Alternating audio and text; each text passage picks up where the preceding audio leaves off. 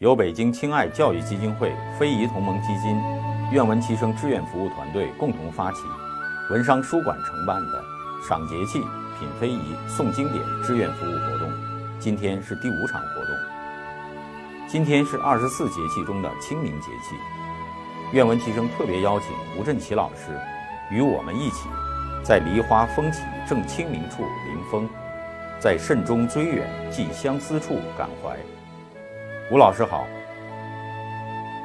先生好，大家好，很高兴在美好的春天，在节令里又与大家见面了。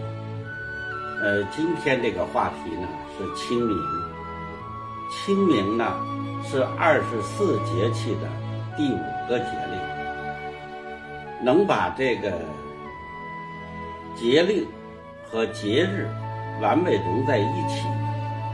又有厚重的自然和人文内涵的，也只有这个节令。这个节令的由来呢，呃，是说这个春分之后的十五日，呃，斗指丁，呃，是清明。